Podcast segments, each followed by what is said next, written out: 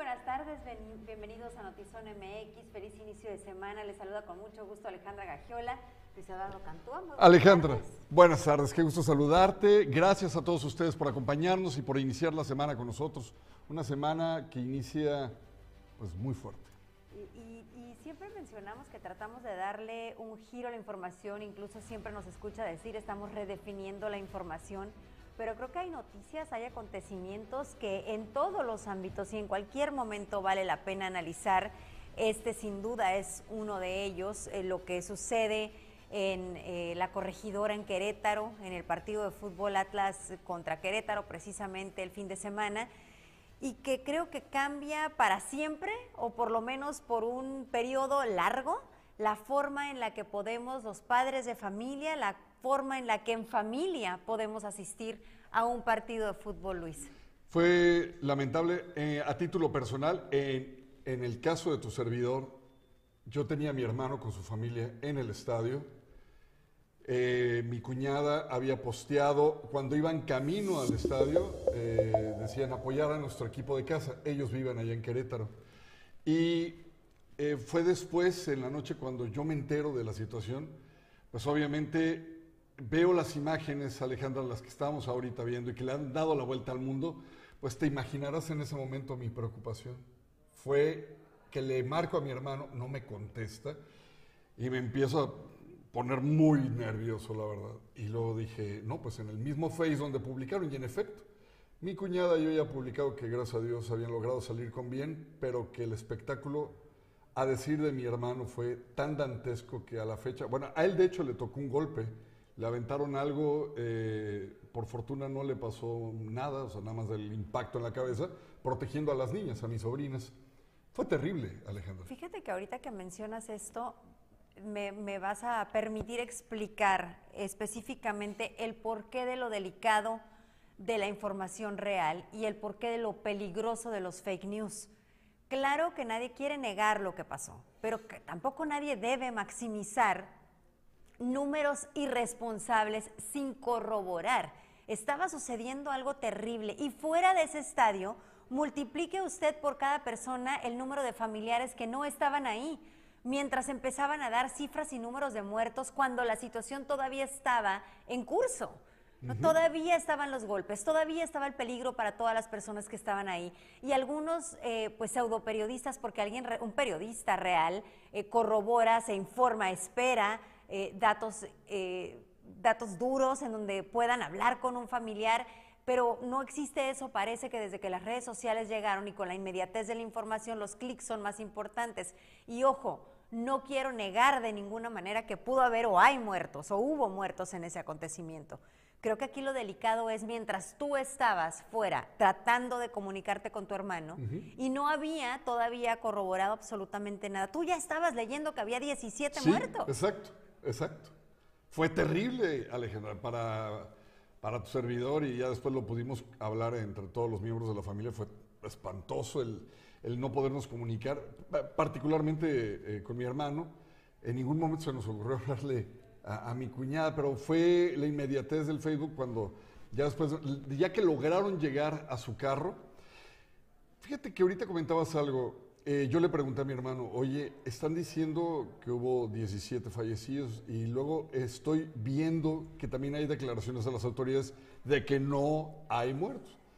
Y me dice mi hermano, yo vi por lo menos una docena en el camino al estacionamiento. Si estaban inconscientes, no te lo puedo decir.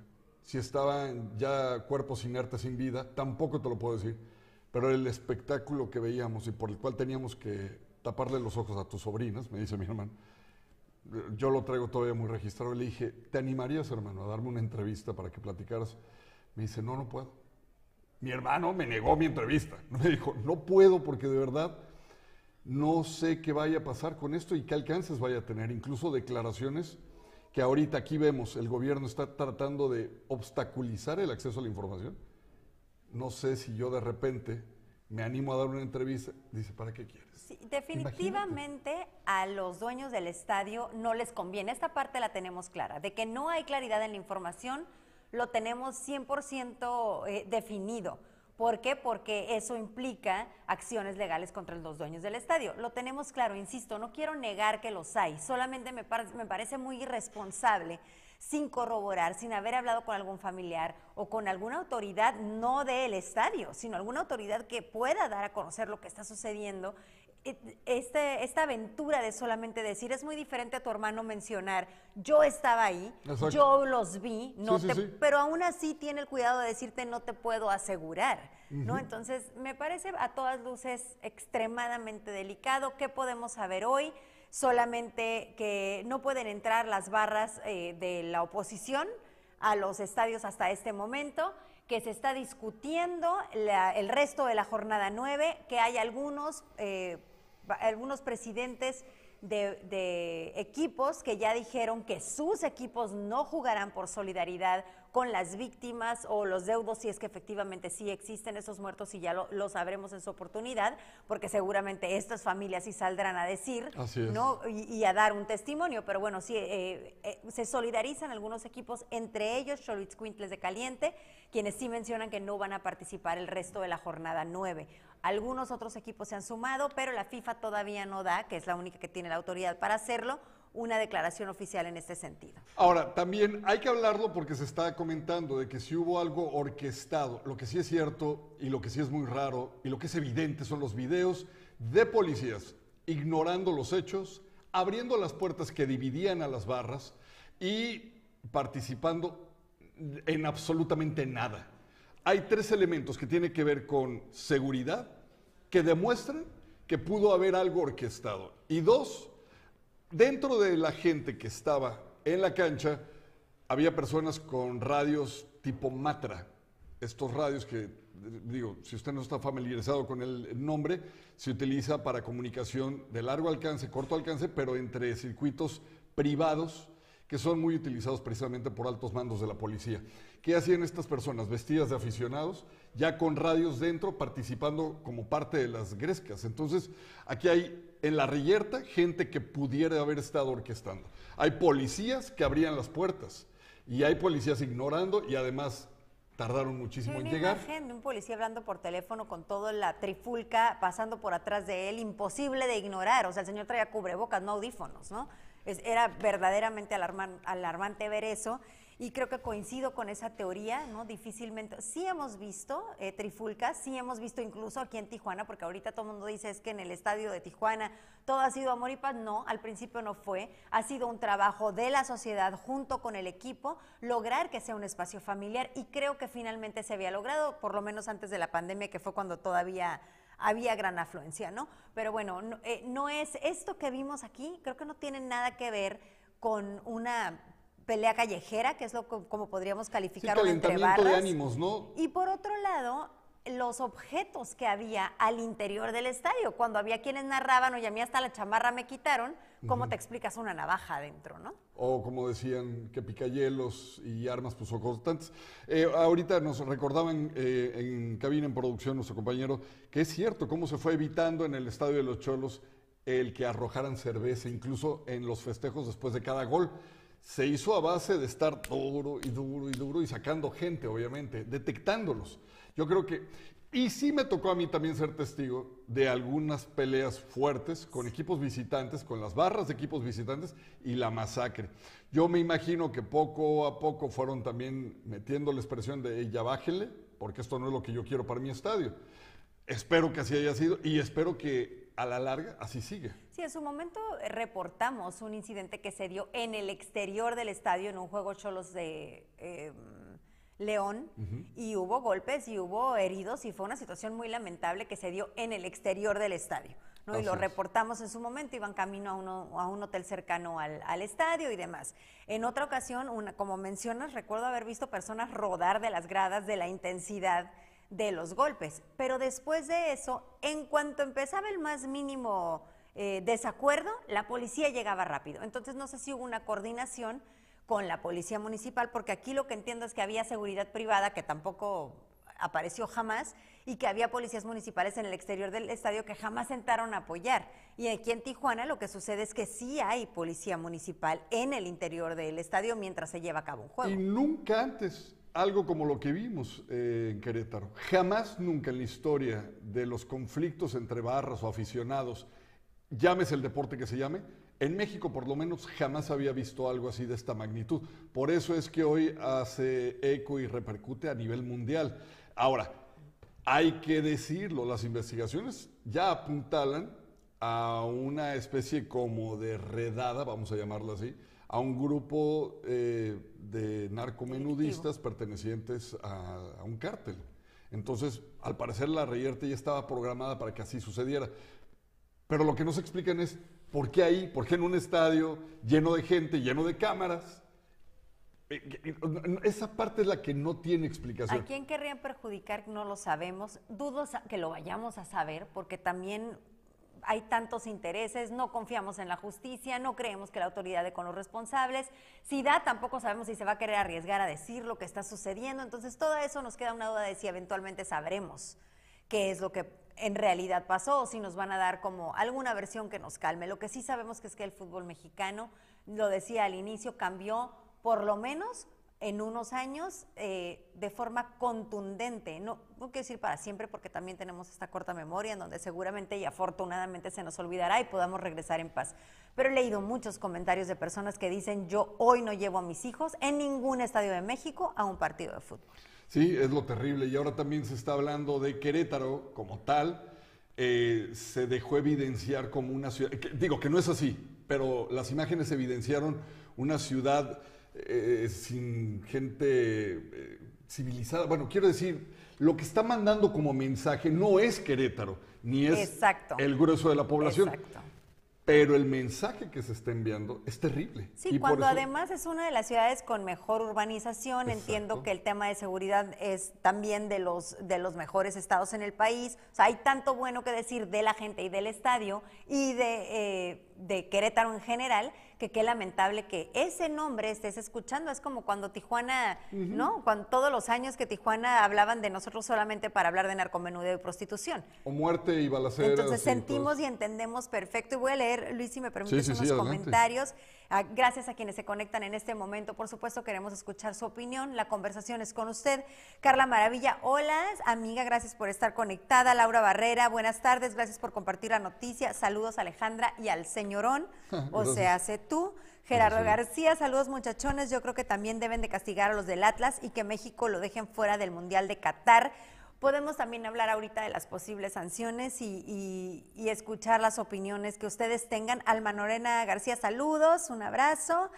Eh, ¿Quién más? María Cristina Espinosa, se ve que no te gusta el fútbol, lo justo es que se castigue a los culpables y no pagar justos por pecadores, porque opinar es tan fácil y desgraciadamente es muy fácil saltar, soltar opiniones a la ligera. Y ni, no te ni te equivoques, fue muy grave lo que pasó, por eso mismo es importante que se castigue realmente a los culpables para que no se vuelva a repetir. De verdad, con todo respeto, es importante tu opinión, pero el fútbol es un negocio del que viven muchas familias, así que en vez de afectar a personas inocentes, más bien enviar el mensaje que se apeguen a las consecuencias. No sé a qué te refieras, María Cristina, en torno a, en qué nos equivocamos. A mí no solo me gusta el fútbol, yo soy 100% aficionada. Eh, yo tengo desde que hay fútbol en Tijuana, bueno, desde niña acudiendo a los estadios en Guadalajara por un tema familiar y desde que llegó a Tijuana llevando a mis hijos. Recuerdo todo esto que está narrando Luis Eduardo de la cerveza y de los pleitos porque me ha tocado vivirlo, porque con mi, sobre todo mi hijo que era más pequeño en ese entonces, me tocó resguardarlo en algunas ocasiones. Así que definitivamente no estamos diciendo que se termine el fútbol, estamos diciendo que cambió para siempre. Y cambió porque con qué confianza vamos a ir hay medidas que se tienen que tomar. Esa es una realidad. Las cosas tienen que cambiar en los estadios para que, como tú dices, todas las familias que viven del fútbol mexicano lo puedan seguir haciendo sin arriesgar su vida y seguros de que regresarán a casa. María Cristina dice que le estaba contestando a Gerardo García en relación al comentario que había hecho.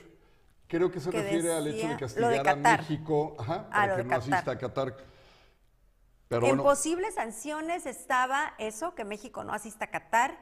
Eh, había que desafilien al Querétaro. Que desafiliaran por completo a Querétaro, que también, híjole, no sé, no sé Luis, ahora tú qué opines ahí, pero creo que ahí me apego otra vez al comentario y todas las familias de Querétaro que viven de eso. Claro. Y toda la afición, O sea, la afición nada tiene que ver con esta situación. Sí debe de haber un castigo al equipo por tan poca seguridad que tenía o la que contrató debe de, eh, o sea, los dueños del Querétaro. No, es que el castigo tiene que ser ejemplar para los dueños de Querétaro. Eh, sí, no estoy seguro si van a llegar ese, a ese nivel de, a esos niveles de desafiliar un equipo de primera división por todo lo que representa.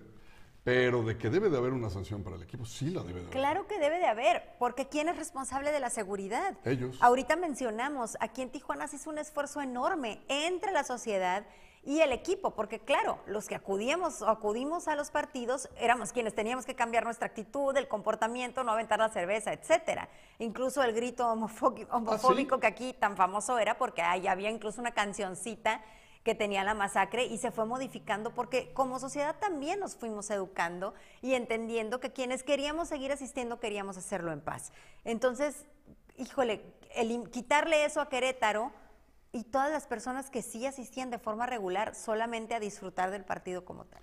Y ahora vamos a escuchar también desde el lugar de los hechos una voz especializada y con muchos años de experiencia. Corina Sánchez, cronista deportiva, hace 11 años nos habla de los antecedentes de estos hechos violentos en otros estadios de México, qué se ha hecho y pues la verdad es que llegamos a la conclusión, no ha habido castigos ejemplares. Muy lamentable estos hechos de violencia en México y no nada más en México suceden en varios estadios en el mundo en Argentina las barras es decir los aficionados las porras de los equipos son muy agresivos. En México lamentablemente no es la excepción y sí es subrayar que esto no es un hecho aislado esta violencia, este, esta riña entre aficionados de Gallos de Querétaro y Atlas de Guadalajara no es un hecho aislado, ya ha sucedido Incluso este mismo Querétaro han vetado ya su estadio de la corregidora porque ha habido riñas muy fuertes. Eh, ya fue con Atlas, ha pasado también con Atlético de San Luis, eh, de los más recientes estoy hablando, ¿no? También en, en el clásico tapatío ha sucedido en la Atlas Chivas, una riña muy fuerte hace ya unos cinco años, yo creo más. Entonces sí hay varios equipos cuya afición, cuyas barras son muy violentas. Em, eh, específicamente en este caso, en este partido entre Atlas y Querétaro, hubo, hay varios puntos que podemos resaltar que se tiene eh, que cuidar o cuestionar, ¿no? Cuestionarnos sobre la seguridad. ¿Qué tan seguro puede ser ir a un estadio para la familia o simplemente si vas tú solo, ¿no? ¿Qué es lo que pasa? Mira, circula mucha información en redes sociales, no sabemos también eh, si es verdad, qué tanto es, es la veracidad de esta información, pero hay que mm, hablar. Hablaban hasta de 30 muertos, se hablaban de 22 muertos, 27 heridos de gravedad, un número de personas, de aficionados de Atlas que fueron al estadio de la corregidora a Querétaro, un número de personas desconocido, o sea, están extraviadas, no se sabe de ellos. Y circuló justo en redes sociales y sigue circulando, si ustedes ven videos y audios, eh, información de que hay gente en CEMEFO, gente de Atlas. Esta información, por supuesto, que es extraoficial y no está confirmada. Recordemos que las autoridades niegan, el gobierno de, Querétaro, el, el, gobernador, Protección Civil de Querétaro dice que no. El presidente de la Liga eh, Mexicana, Miquel Arriola, dice también que no hay muertos, solo hay dos heridos de gravedad y otros eh, nueve, ¿no? Que están internados en el Hospital General. De eso se habla.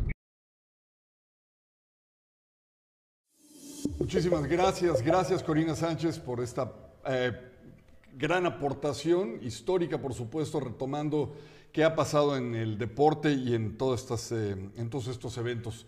Eh, Alejandra, cabe señalar ya para rematar que si va a seguir por lo pronto la postura del equipo local, de aquí de los Cholos, hasta nuevo aviso, no tengo entendido. Sí, ellos dijeron que quedan fuera por solidaridad del resto de la jornada 9. Hasta ahorita sabemos eso, ya no sabemos si la FIFA lo vaya a cancelar en general, ellos son los únicos que pueden tomar esta decisión, pero me parece muy válida la solidaridad de Cholos y de otros equipos que también se han sumado, porque creo que queda este, como este dolor de las imágenes que vimos, esta incertidumbre de no saber si efectivamente hay más muertos y si los desaparecidos en dónde están, ¿no? Como que esto, creo que no existe el ánimo, no están dadas las condiciones para asistir en este momento a un partido. Entonces creo que es, buena esa postura. Y nada más eh, tenemos comentarios sobre este tema antes de cambiar a otros asuntos. María Cristina Espinosa dice que es buen momento para que se tomen medidas. Bendiciones, estoy completamente de acuerdo. Que tragedias siempre sirvan para que las condiciones mejoren. Siempre es lamentable que sea después del niño ahogado a tapar el pozo, pero al final del día a alguien le servirá que se tomen medidas. David Santizo, el equipo ¿por qué? No el estadio contrata empresa de seguridad. Exacto, eso es lo que, lo que también mencionábamos. Es el equipo quien contrata, o sea, no es el equipo, perdón, es el estadio que en este caso, pues son los mismos dueños del equipo, ¿no? El estadio de Querétaro era el que... Eh, me encanta su noticiero, me gusta en estos desafortunados eventos para dar una opinión tan clara, saludos, y sabes que definitivamente eso es lo que lo enriquece que tengamos cada quien su opinión, que podamos leerlas de ustedes y que podamos tener esta plática. Ernesto Macías, saludos Alejandra y Cantúa, grandes amigos, un abrazo a Ernesto, muchas gracias por estar pendiente. Virginia Martínez, que sea parejo, si van a desafiliar a Querétaro, que sea con todos cuando pase algo. O sea, en este caso a lo mejor se refiere también que desafilien a Atlas. Pues no, este, este, seguramente es, es, en este sentido es el comentario de Virginia. Pues ahí están sus eh, comentarios, son lo mejor que nos puede pasar para pasarlos y compartirlos con todos ustedes. Mire, vamos a darle un pequeño giro a la información, vamos a platicar acerca de lo que está sucediendo con los grupos de búsqueda y principalmente con las personas aún desaparecidas. En este caso y particularmente hablando de todas aquellas mujeres que no se sabe su paradero.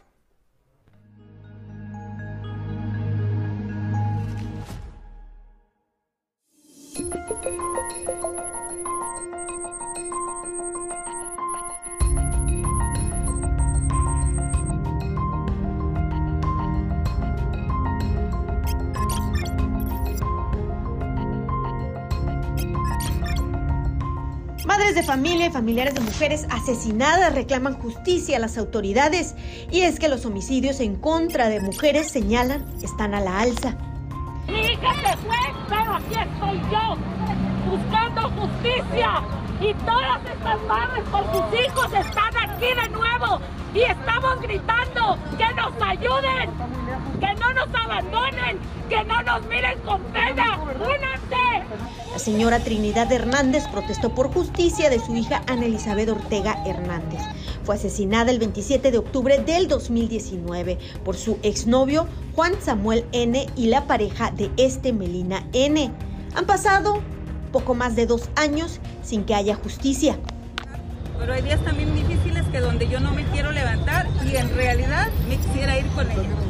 Pero sé que tengo que tener el valor para seguir adelante porque tengo más hijos, tengo nietos, tengo familia, eh, por quien también seguir luchando aquí.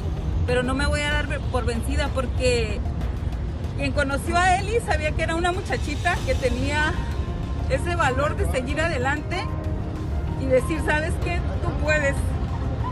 Y si ella me viera en este momento me diría, tú puedes mamá, tú puedes seguir adelante y por eso lo hago y por eso me levanto cada día para seguir adelante y para honrar su memoria. En las protestas estaba Mayra Rangel, es hermana de Lucero Rangel, cuyo cuerpo fue localizado sin vida dentro de un refrigerador en la colonia Terrazas del Valle, muy cercano a su vivienda. Señala la impotencia que del homicidio aún no hay detenidos y los homicidas continúan libres. Él fue que me marcó que habían encontrado un cuerpo en Terrazas del Valle, que fuera a reconocerlo porque habían encontrado unas credenciales y así fue que yo fui a Semefo y, y este, reconocí un tatuaje de mi hermana y por eso supe que era ella. Entraron a los culpables de los reporteros, cinco responsables y de mi hermana no pueden encontrar, ni aunque sea uno. Las protestas convocadas por la Asociación Civil de Búsqueda Todos Somos Eric Carrillo señalaron que desde el 2019 a la fecha se han localizado los restos de 400 personas, de las cuales únicamente se han podido identificar 80 cuerpos. La mayoría de ellos siguen sin ser identificados, señaló Eric Carrillo, presidente de este organismo. Somos una fundación de personas desaparecidas. Este, nos hemos dedicado a buscar solamente a buscar gente desaparecida. Hemos localizado, hemos localizado este, a, a bastante gente en Baja California, pero solamente... la- Con imagen de Jorge Madera informó para Notizona MX, Ana Lilia Ramírez.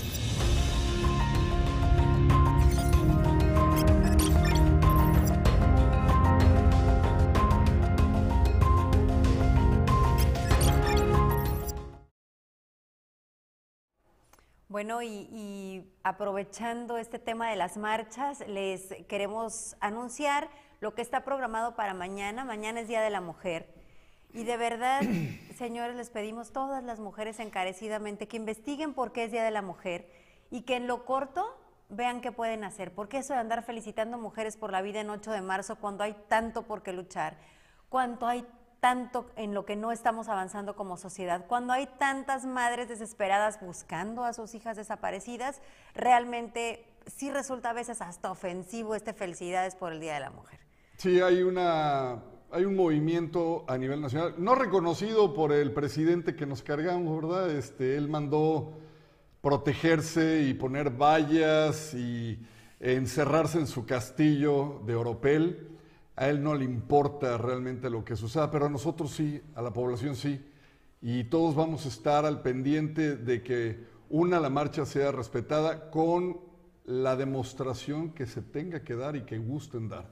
Porque lo que acabamos de ver es precisamente el dolor que emana de las promesas que jamás se cumplen.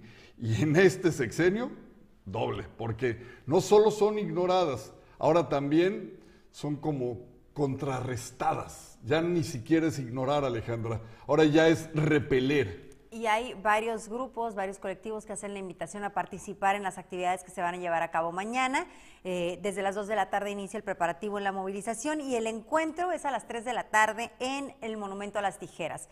Eh, la caminata será el inicio de la marcha a las 4 de la tarde, desde las Tijeras hacia el Cuauhtémoc, eh, después hacia el Lincoln es el que sigue y después de regreso hacia las Tijeras, en donde habrá otras actividades. Así que si usted decide participar, participar de forma pacífica y, y que se escuche su voz, por supuesto, ahí estarán todas estas mujeres y ahí estaremos nosotros llevando hasta usted la cobertura minuto a minuto. Hay, entiendo, y habrá tal vez, es una cuestión que se da siempre, ya la historia nos indica que muchas veces infiltran a estos movimientos a grupos de choque. Tienen la intención de desestabilizar eh, gobiernos, de mandar mensajes erróneos, de contrarrestar los mensajes que por naturaleza tienen estas marchas. Eh, no caigan provocaciones. Seguramente si es que hay y si es que los infiltran, harán todo lo posible por violentar propiedad privada, personas, por ejemplo, reporteros o camarógrafos, me refiero hombres, buscarán de una u otra manera empañar el verdadero mensaje de estas marchas. Así es que ojalá que no se dé, pero si se da, no caiga en provocaciones. Mucho que podemos recordar que qué hacer. Hoy, por supuesto, hablamos de las mujeres porque mañana es el Día de la Mujer. Sabemos que debe ser recíproco. Empresarios están analizando si las condiciones son justas para las mujeres que trabajan en sus empresas. Los sueldos son iguales entre hombres y mujeres. ¿Cómo estamos educando a, nuestros hijos en el respeto? Todo esto podemos empezarlo a analizar desde hoy, porque eso es lo que necesitamos recordar para el Día de la Mujer, que es mañana. Información en breve desde Notizón MX, el mayor estudio genético mundial sobre el COVID, en el que han participado más de 57 mil personas, reveló más de 20 variantes genéticas que predisponen sufrir de forma grave la enfermedad, unos hallazgos que ayudarán a desarrollar nuevos tratamientos y a priorizar algunas terapias. El subsecretario de Seguridad Pública Ciudadana, Ricardo Mejía, confirmó que fueron detenidos los autores intelectuales y materiales del asesina asesinato del fotoperiodista Margarito Martínez. Detalló que se logró luego de varios cateos en inmuebles de Tijuana y más adelante el fiscal da a conocer el móvil y aquí se lo vamos a informar en unos momentitos. También habló de las extrañas condiciones bajo las que se anunció la muerte del Mijis. Dijo, como ustedes saben, la desaparición del compañero se da a través de un alertamiento de su esposa el 2 de febrero y aproximadamente dos horas después sufrió, según los peritajes, un accidente en el trayecto entre Colombia y Nuevo Laredo, Tamaulipas. Este accidente es trágico, genera consecuencias fatales y hay posteriormente un incendio del vehículo en el que se trasladó. Todo esto declaraciones del subsecretario.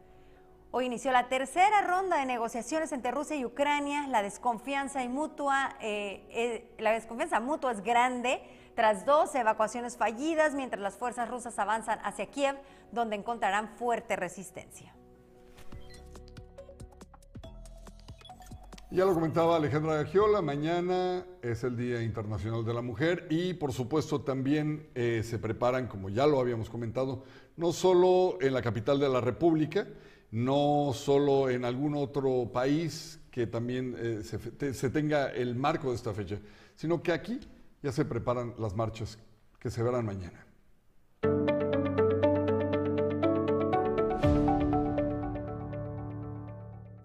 Diversas organizaciones feministas en Tijuana marcharán el día de mañana, 8 de marzo, en el marco del Día Internacional de la Mujer. Mujeres Informadas, colectiva feminista de Baja California, hizo pública su participación con una marcha que comenzará a las 3 de la tarde en el Monumento México, mejor conocido como Las Tijeras, en zona del río, y finalizará a las 6 pm. Por ello, emitieron mediante sus redes sociales diversas recomendaciones. Algunas de las recomendaciones es llevar ropa y calzado cómodo, así como llevar un celular con suficiente carga y espacio de almacenamiento y asegurarse que pueda hacer y enviar mensajes de texto en tanto que en Tijuana las cifras por denuncias de violencia doméstica siguen en aumento. Por ello, Magdalena Bautista, directora del Centro de Justicia para las Mujeres en Baja California, CEJUM, invitó a las mujeres que actualmente pasan por una situación así a manifestarse, pero de otra manera, alzando la voz, denunciando a los abusadores y dándole un seguimiento. Creo que la recomendación que daría es precisamente que no nos quedemos calladas ¿verdad? Que no nos quedemos callados en el sentido de que la violencia pues no es normal y que se acerquen a las instituciones, que sepan que no están solas. Sabemos que una mujer que se atreve a hablar sobre su situación de violencia, pues se va a enfrentar a una situación difícil, mm, complicada, pero que sepa que están las instituciones que las vamos a acompañar. Eh, por eso ese, esa frase de que no están solas es real pueden venir a las instituciones en donde les vamos a brindar el acompañamiento cuando deciden alzar la voz, porque esa sería la recomendación, que no se queden calladas, nunca más podamos, podemos permitir que sean violentadas. Desde el mes de enero a la fecha, Sejum ha recibido 49 denuncias por violencia contra la mujer. Para Notizona MX, redefiniendo la información, Keila Bustos, producción Lordan García.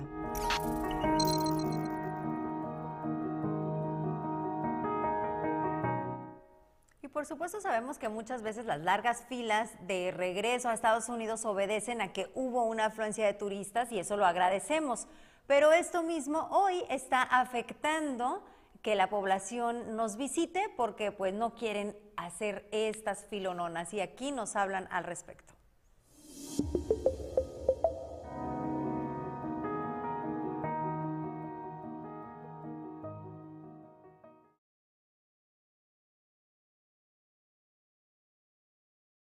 Es considerar eh, la hipótesis de que estas personas en efecto consideraban que él era el responsable de administrar eh, diversas páginas eh, clandestinas de información.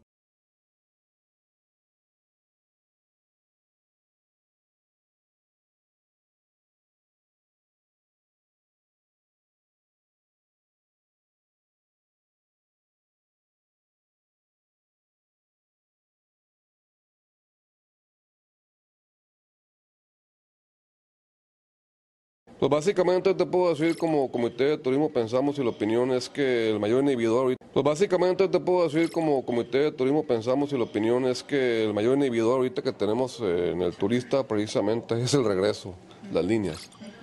Más aún que la pandemia, más aún que la violencia es esto, ¿no? Esperemos ya con la movimiento que hubo ahí en, el, en el chaparral de la gente que estaba ahí este, pues pernoctando, que ya se limpió el área. Esperemos que ya los norteamericanos puedan abrir la línea, tanto más líneas de cruce por, por auto como el Pet West, y esperemos que sea el flujo ya mayor y más facilidad para, para, el turista al visitarnos. ¿no? Lo que pasa es que ese tipo de decisiones no son ni siquiera del gobierno del Estado. Nos mantienen informados, ¿no? Es básicamente es de Washington, Ciudad de México, ¿no? Son autoridades de alto nivel. Y están trabajando en ello, porque obviamente la inter- interdependencia que tenemos como, como Caribaja región, más que nosotros del turista, a, a todos afecta, ¿no? Así es. Y en otros temas, ahora sí, ya le adelantábamos, eh, el fiscal general de Baja California, Iván Carpio, en conferencia de prensa esta mañana manifestó que el fotoperiodista Margarito Martínez Esquivel fue asesinado por supuestamente publicar diversos artículos sobre narcomenudistas. de las investigaciones es considerar eh, la hipótesis de que estas personas en efecto consideraban que él era el responsable de administrar eh, diversas páginas eh, clandestinas de información en las cuales en los últimos tiempos hemos visto que eh, autores incógnitos filtran información de identidades y participación de personas que viven en- dentro del fenómeno criminógeno y se dedican a cometer delitos como su modus vivendi. Es en efecto una situación. Aquí está la información que cuestionábamos, se hablaba de detenidos, se hablaba de que personas detenidas las habían dejado en libertad, finalmente hoy se habla de tres detenidos y del móvil, que es este. Es este, sí, eh, el del trabajo, prácticamente ahora sí regresamos al punto de partida del día uno, del fatídico día uno, que gracias a la actividad de informar, gracias al trabajo que realizaba Margarito, fue que le arrebataron la vida. Esto es lo que hoy concluyen precisamente las investigaciones, lo que desde un principio se decía, que su arriesgada labor periodística lo había puesto en esta situación. Y bueno, saludamos a quienes se conectan en este momento y nos envían saludos. Zúñiga Enríquez, Juan Carlos, saludos, un placer verles y saludarles. El placer es nuestro, muchísimas gracias. Y bueno, quienes se conectaron ya eh, en estos momentos, les agradecemos muchísimo su atención y habernos acompañado a lo largo de, de este espacio. Les recordamos que mañana es esta marcha de la cual les hablábamos. Entonces estaremos a lo largo del día y durante estas actividades realizando eh, algunos enlaces en vivo, Luis, previo al noticiero, para estar informándole a la población cómo están transcurriendo. Manténganse conectados con nosotros. Mire, hay un botoncito que le dice notificaciones de cuando estamos haciendo una transmisión. Créame, jamás se va a arrepentir de darle clic a una notificación porque nuestro compromiso es con la noticia en el momento. Y si usted ve que Notizona MX le lanza una alerta de que hay una transmisión en vivo, seguramente es porque vale la pena, lo vamos a informar desde el lugar de los hechos puntual y acertadamente, no se va a arrepentir. Así que lo esperamos mañana a lo largo del día, bueno, pues seguramente a partir de las 4 de la tarde y eh, a las 6 en punto aquí en Notizona MX, redefiniendo la información. Ahí están nuestras redes sociales, Zona MX, en Instagram, en Facebook, en YouTube. ¿Y la tuya cuál es para que te sigamos, hombre? Eh, Alegax1, así estoy en Instagram. Alegax1. Alegax1. Bueno, yo en Instagram me encuentro como Luis Cantó Oficial. Ahí también eh, puede cotorrear con un servidor, mandarnos este, likes. Mándenos también si quiere estrellitas, de esas ya uno sabe que puede también canjearlas por dinero. Estoy ahorrando no para sé. mi Ferrari. Tú sí sabías, yo no sabía, pero bueno. Ah, esas son en Facebook. Saludos, Juanito. Saludos, Juanito. Ya te estábamos poniendo falta, pero ya vimos que aquí estás, así que te mandamos un abrazo. Juan Manuel Castro, gracias también y a todas las personas que se comunican. Sandra Luz, un abrazo y un beso con todo cariño. Hasta mañana. Bye.